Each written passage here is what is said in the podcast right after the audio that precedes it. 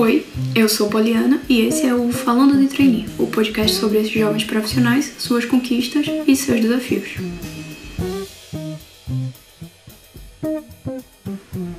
A convidada dessa semana é a Eduarda Tamires, estudante de psicologia que atualmente atua no setor público, mas já passou pelo setor privado e tem bastante conhecimento sobre o tema de diversidade nas organizações.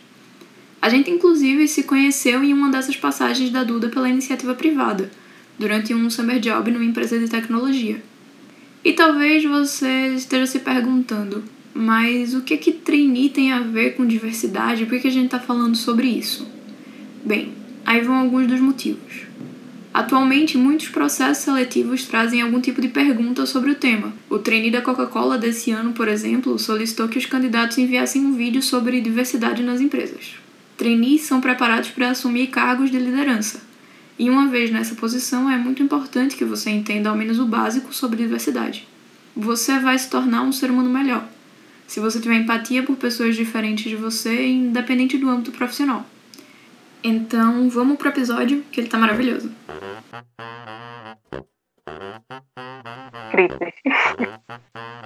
Eu perdi totalmente o fio da meada. Eu vou cortar essa, essa minha divagação, porque foi péssima. Eita, deu pra ouvir o portão aqui? Vou recomeçar. Eita, cachorro agora. Eu andava, andava e tentava explicar, mas não chegava a lugar nenhum. Desculpa, pode falar. Não, era só isso. Duda, eu conversei contigo quando eu te convidei para participar do podcast e eu venho percebendo que esse espaço de trainee, ele é majoritariamente branco. Quando eu comecei a ver as pessoas que eu conhecia que são trainees ou que foram trainees, todas eram brancas. E eu, na minha bolha, não tinha percebido até então. A que, que você acha que se deve essa falta de representatividade? Então, eu achei muito massa quando tu viesse conversar comigo, porque é um tema bem assim, atual e a gente está vendo muito ser discutido nas redes sociais e em posts, mas falta um pouco dessa tua, dessa tua sensibilidade de olhar ao redor e da gente trazer os exemplos concretos assim da nossa vida para refletir sobre esses temas. E quando tu me pergunta é, sobre aqui, eu acho que essa falta de, de representatividade se deve, não dá para deixar de falar das assim, condições estruturais e históricas do racismo no Brasil. E eu acho que quando a gente olha para o mercado de trabalho, e aí a gente conheceu num, num, num ambiente que foi, assim, primordialmente de trabalho, né, embora fosse um summer job, é, a gente estava ali para trabalhar, e eu sempre tive essa sensação de ser o, a, o corpo estranho, sabe? De ser a pessoa diferente ali naquele, naquele ambiente. E entender que eu, que eu era diferente naquele ambiente por questões estruturais, assim, são que, por questões que estão além de mim, é, me, de, me, me motivou, sabe, a estudar mais sobre a história do Brasil, sobre as condições do racismo no Brasil e como que ele se manifesta no nosso dia a dia. Então, é, eu acho que quando a gente fala de mercado de trabalho, a gente tem que entender que a população negra brasileira construiu basicamente tudo que a gente tem de riqueza, né, e de herança de, de, é, de riqueza até hoje, mas ela não pôde usufruir desta riqueza. Então, tudo que foi construído pela população negra foi herdada à população branca e em, em retribuição essas pessoas foram marginalizadas então, essas pessoas foram simplesmente jogadas às margens das cidades, estão aí as favelas hoje. Essas pessoas eram proibidas legalmente de buscar educação, então você não podia estudar se você fosse negro, e a lei permitia esse tipo de atrocidade. E aí a gente vê uma população negra que é menos educada formalmente, né, nesse, nesses modelos de educação formal. E isso vai se manifestar também no mercado de trabalho. É, tanto na universidade quanto quando eu quando eu me deparo nos ambientes de trabalho que eu estive, eu sou a exceção. E aí é interessante essa tua inquietação de me chamar e vir aqui conversar, mesmo eu não sendo trainee de nenhuma empresa, porque o que tu faz é desnaturalizar esse lugar da pessoa negra. Então, é, a gente está muito acostumada a ver pessoas negras em certos espaços. Então, essa luta agora atual da, dos entregadores de aplicativo é, é uma luta negra também, é uma luta do movimento negro. A gente vê que a maioria das pessoas ali são negras e isso não causar espanto diz muito sobre como a gente naturalizou esses lugares de precarização do trabalho serem lugares ocupados por pessoas negras. Mas um treino multinacional ou vagas de, de grandes empresas em grandes cargos, em cargos sêniores, por exemplo, não ter pessoas negras também está sendo naturalizado, já está naturalizado para a gente. Então, achei massa a proposta, assim, é, porque faz a gente pensar é, que é um problema que está além da gente, e é um problema não só de representatividade, mas de pensar mesmo e refletir o lugar da pessoa negra e de tantas outras populações que a gente tem no Brasil. E eu estava pensando sobre isso também, e é como se fosse realmente assim aquelas corridas que as pessoas publicam, né, de quem tem mais privilégio termina chegando mais longe, que muita gente fez essas corridas e publicou no, no Instagram, esse tipo de coisa, mostrando como algumas pessoas de fato largam na frente das outras. E aí é, é a realidade das pessoas negras, né? Não só no Brasil, mas em outras partes do mundo também. Estados Unidos a gente tá vendo aí. Quando a gente fala em diversidade, existem muitos grupos sociais representados nessa palavra, né? Mulher, LGBTQ+, pessoas com deficiência, pessoas negras, refugiados, entre outras possibilidades. Você acredita que todos esses grupos eles estão igualmente incluídos nas empresas, que essas políticas elas realmente abarcam todo mundo? Primeiro, respondendo muito diretamente a sua pergunta, eu acho que não, acredito que não. O esforço das políticas de, de inclusão e representatividade nas empresas é válido, mas não abarca todo mundo e não abarca do jeito que deveria ser, no sentido de trazer uma reflexão é, para esses cargos também. Porque quando a gente pensa em incluir pessoas, grupos minoritários, né, pessoas que fazem parte de, de populações negras, LGBTQ+, mulheres, é, e refugiados, que é uma, uma discussão bem atual, geralmente esses cargos são cargos menores. Então, que tipo de inclusão a gente está fazendo? Que tipo de representatividade a gente está promovendo na empresa? Apesar de ser importante, eu acredito que se essa representatividade não está ligada a uma transformação na cultura institucional da empresa e a uma reflexão reflexão mais profunda do que significa ter essas pessoas nesses cargos, eu acho que ela não serve de muita coisa, não. Serve mais de, de propaganda, sabe? Então, são duas críticas, na verdade. São as poucas oportunidades quando se tem, e quando se tem, são oportunidades em cargos menores, além de ser é, muito descolada da realidade da pessoa e ser descolada de uma reflexão do que é realmente representatividade e o que é diversidade no ambiente de trabalho. Eu tenho essa impressão de que existe uma romantização da diversidade nas empresas. Tu também acha, especialmente agora que ser politicamente correto se tornou de alguma forma lucrativo, né? Então, sobre isso, é importante a gente refletir, né, sobre essa, sobre essa lucratividade. É, a população é, negra do Brasil é, corresponde entre 54%, 55% e movimenta, isso dados de 2018, que foi a última vez que eu pesquisei, é cerca de 1,7 trilhão por ano. É muito dinheiro, muito dinheiro mesmo. Aí surgem os movimentos como Black Money e Pink Money, né, da população LGBTQ+, e de repente essas empresas se veem meio que obrigadas financeiramente a representar essas pessoas, principalmente em campanhas publicitárias, principalmente. Mas falta uma reflexão mais profunda, como eu disse na, na pergunta anterior, sobre o que, quem são essas pessoas. É, sobre isso também, e falando muito da, da realidade recifense mesmo, né? Eu estava vendo como o passinho, que é uma expressão muito visceral do que é a comunidade aqui em Recife e como é, essas pessoas podem ser criativas e como essas pessoas criaram e movimentaram a economia de, Recife economia do entretenimento de Recife, exportando inclusive para outros espaços. E foi foi um acontecimento dos últimos anos, assim, sabe? Quando a gente fala de cultura popular.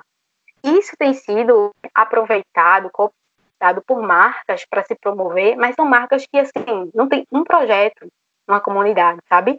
Não, não refletem como que o, o próprio trabalho, como o próprio, próprio propósito da empresa pode estar impactando negativamente aquela população. E aí eu fico me perguntando até onde esse, essa, essa representatividade é benéfica, porque ter o, o feed do Instagram muito colorido, muito diverso e, e trazendo reflexões é importante e tem que ser incentivado, mas a gente tem que entender também até onde o plano de negócio da empresa não está deixando a, a população periférica, as populações periféricas mais marginalizadas e mais pobres, inclusive.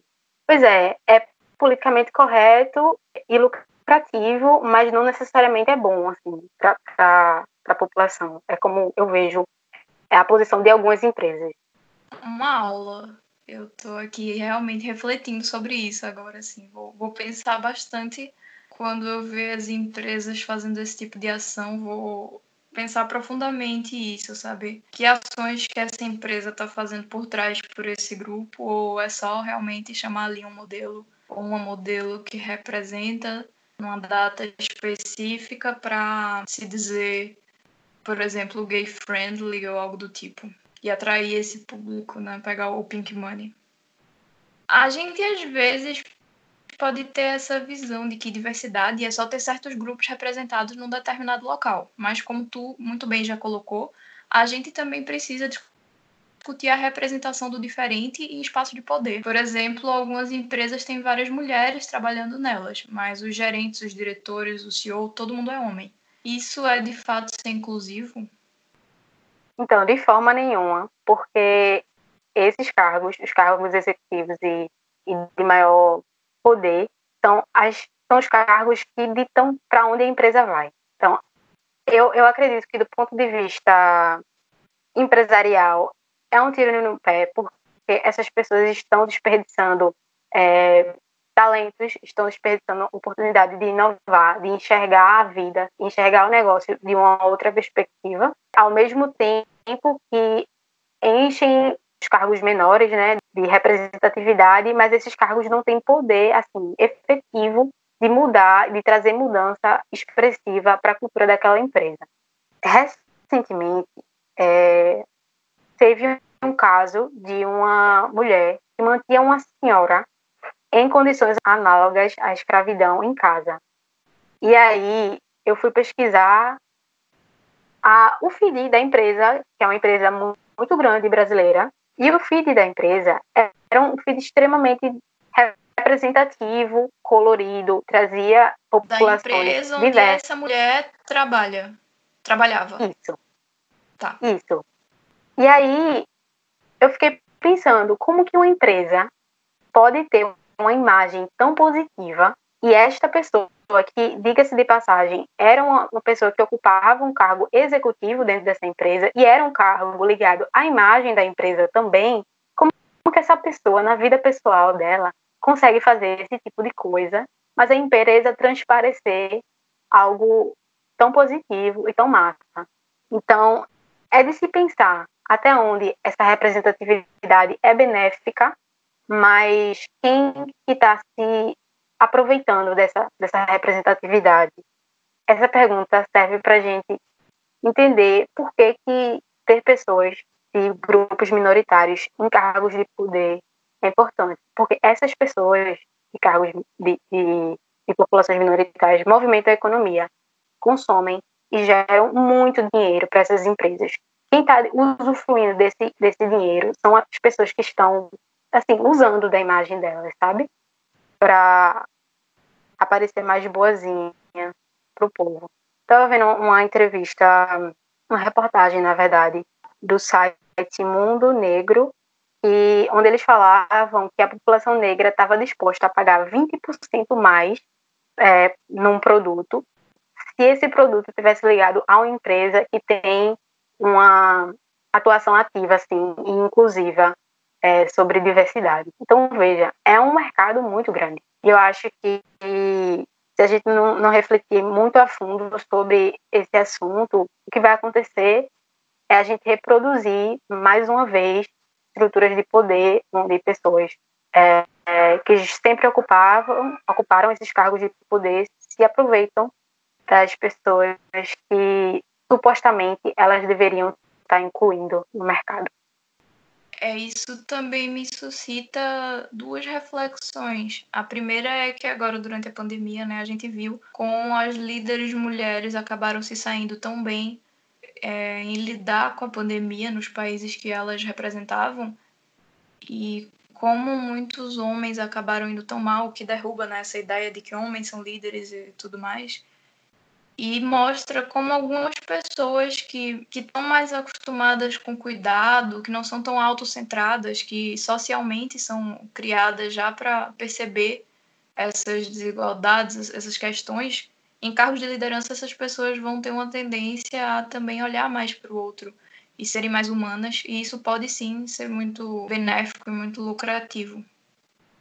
E além disso, também fico pensando na discussão que tinha, né, que teve na década de 60 e que ainda de alguma forma existe, sobre a diferença de integração e inclusão, e especialmente isso voltado a pessoas com deficiência, né, que traziam as pessoas com deficiência para a sociedade num modelo de integração. Então, queriam que as pessoas com deficiência se integrassem, apesar das suas limitações. E depois veio esse modelo de inclusão, de não, de trazer a pessoa com deficiência, mas fazer uma inclusão, trazer para que ela, da forma dela, possa estar ali e não tentar fazer dela com que ela interaja e com que ela acesse os espaços da mesma forma com que as pessoas sem deficiência acessam.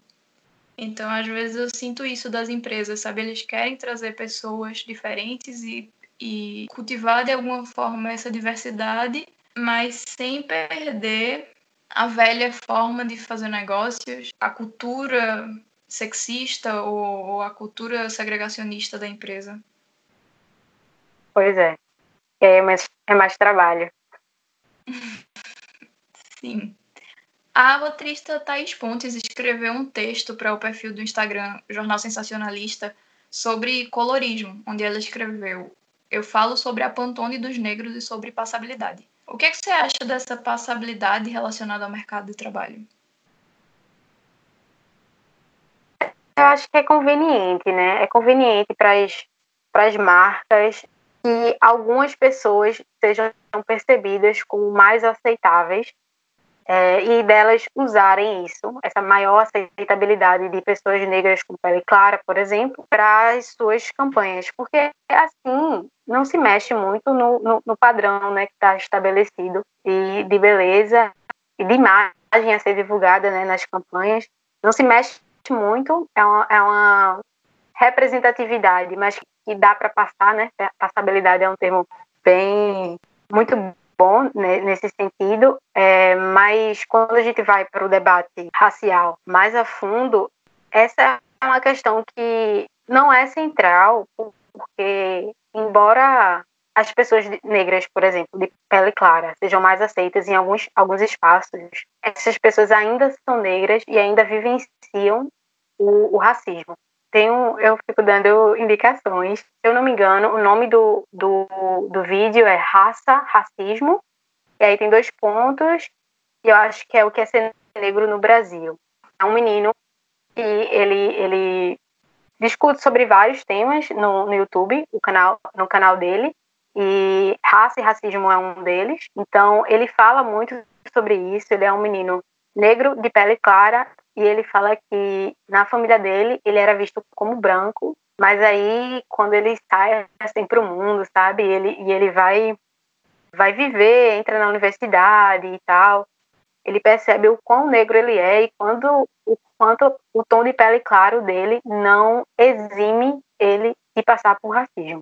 Então, embora eu acredite que colorismo e passabilidade deve ser discutido, eu acho que muitas vezes pessoas negras de pele clara são postas como privilegiadas, como se elas sofressem menos racismo, quando na verdade não. elas sofrem tanto racismo quanto uma pessoa retinta.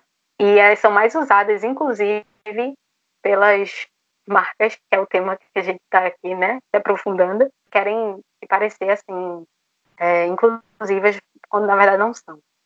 Eu vou deixar aqui no, na descrição do episódio os links das tuas indicações, tá? Para facilitar para o pessoal achar. Eu acho interessante essa questão de passabilidade, porque eu sou lésbica e na comunidade LGBT a gente também usa a questão da passabilidade. Então, eu acredito sim que nas empresas é muito mais fácil para uma pessoa que passa por hétero, né? Se você olhar assim, você no gaydar não apita, é mais fácil para essas pessoas se integrarem, é mais fácil para essas pessoas serem contratadas, é mais fácil essas pessoas chegarem numa empresa e não chamarem a atenção de todo mundo e não de alguma forma incomodarem. Então, muita gente chega para mim nas empresas e fala como se fosse algo super incrível mesmo, que elas estão fazendo um elogio danado. Elas viram e falam: Olha, mas tu nem parece lésbica. Mas não é bom, gente. Eu não tenho o que agradecer nisso qual qual a importância se eu pareço ou não lésbica no meu ambiente de trabalho, sabe? Ou na minha vida como um todo, mas por que, que as pessoas vêm trazer isso como se fosse um troféu que eu preciso carregar de eu sou lésbica, mas não pareço lésbica?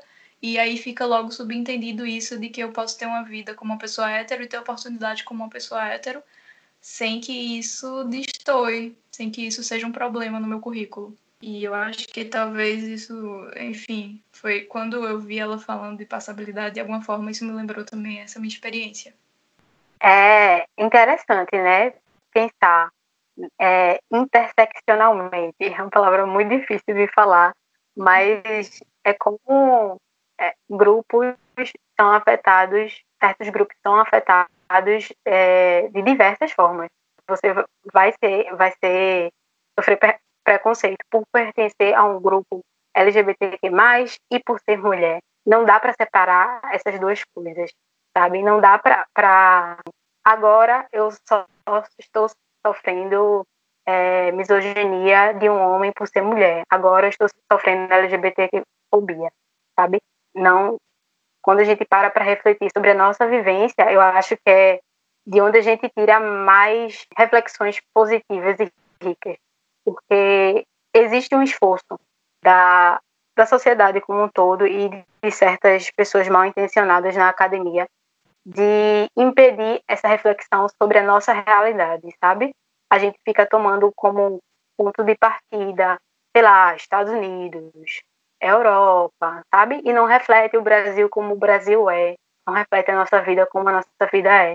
Então, parar e olhar para as experiências concretas que a gente tem na nossa vida que nos lembram dessas desigualdades é bom para a gente crescer, né? E saber onde a gente tem que lutar no nosso dia a dia. Incrível. E, e muito delicado, assim, perceber. Porque nessa questão que eu falei, tem muito machismo também carregado. Pois é. Você acredita que os protestos recentes do movimento Black Lives Matter vão ter um impacto positivo significativo no mercado de trabalho a ponto de haver mais inclusão de pessoas negras? Eu acho que depende. Assim, como está Acho que posto... depende, é uma resposta maravilhosa. Horrível, né? Eu sei. Sem é... problema. Assim, eu falei depende, mas eu acho que não. Eu acho que o meu depende foi eu sendo otimista. Não na realidade brasileira. Porque falta pra gente muito mais reflexão, sabe? Sobre tudo o que o racismo. Em tudo que o racismo se expressa no Brasil. O Brasil é um país de origens muito violentas e mesmo assim a gente se enxerga como o país do carnaval, sabe? O Brasil, no Brasil morrem pessoas por tiro, sabe? Todos os dias e a gente não entende que a gente vive em uma situação análoga a, um, a uma guerra civil nas periferias. E, e falta muito, assim, falta muito debate antes que um movimento que surgiu nos Estados Unidos e faz muito sentido nos Estados Unidos cause grandes impactos aqui no Brasil. Existe uma, um, uma influência muito positiva, mas que eu sou muito pessimista quando se fala de grandes transformações e grandes transformações no mercado de trabalho, porque é um mercado cheio de, de corporativismos, né? Então as pessoas se protegem, as pessoas que estão no seu cargo querem manter o seu cargo, querem indicar pessoas que estão do seu convívio e que lá, muitas vezes são da sua família, por exemplo. Então é um meio muito difícil de quebrar paradigmas, por mais que as pessoas falem muito do setor público. Eu acredito que a esfera privada é muito mais difícil assim, de, se, de se mexer e de causar grandes mudanças a partir dela. Eu acho que as mudanças vão vir e que a gente está num processo. É uma influência muito positiva para a nossa geração, nos dá assim, força, mas eu acho que o Brasil precisa de um, um movimento próprio. É, infelizmente, é, é muito você tem que ser pessimista né, nesses sentidos. A gente ainda não, não consegue mesmo compreender a complexidade dessas questões e especialmente quando eu te ouço falando assim, eu vejo que a gente está arranhando a superfície bem de leve ainda do que a gente pode, de, de tudo que a gente deveria compreender sobre todas essas questões. Duda, eu queria agradecer muito essa aula, não foi um podcast, virou uma aula. E Poxa, muito, muito obrigada mesmo.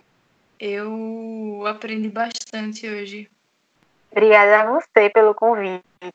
Fiquei muito feliz de, de como tu me chamou, né? Que foi uma reflexão tua e, assim, a prova de que a gente está andando, embora lentamente, é esse tipo de reflexão, sabe? Que a gente tem no nosso dia a dia. Então, fiquei muito feliz de dividir um pouquinho que eu sei.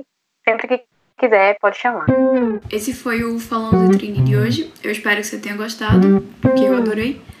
E semana que vem tem mais conteúdo. Para acompanhar o podcast nas redes sociais, siga no Instagram arroba Falando de. Lá você pode interagir comigo e receber notificações sobre os episódios. A gente se vê por lá. Tchau, tchau.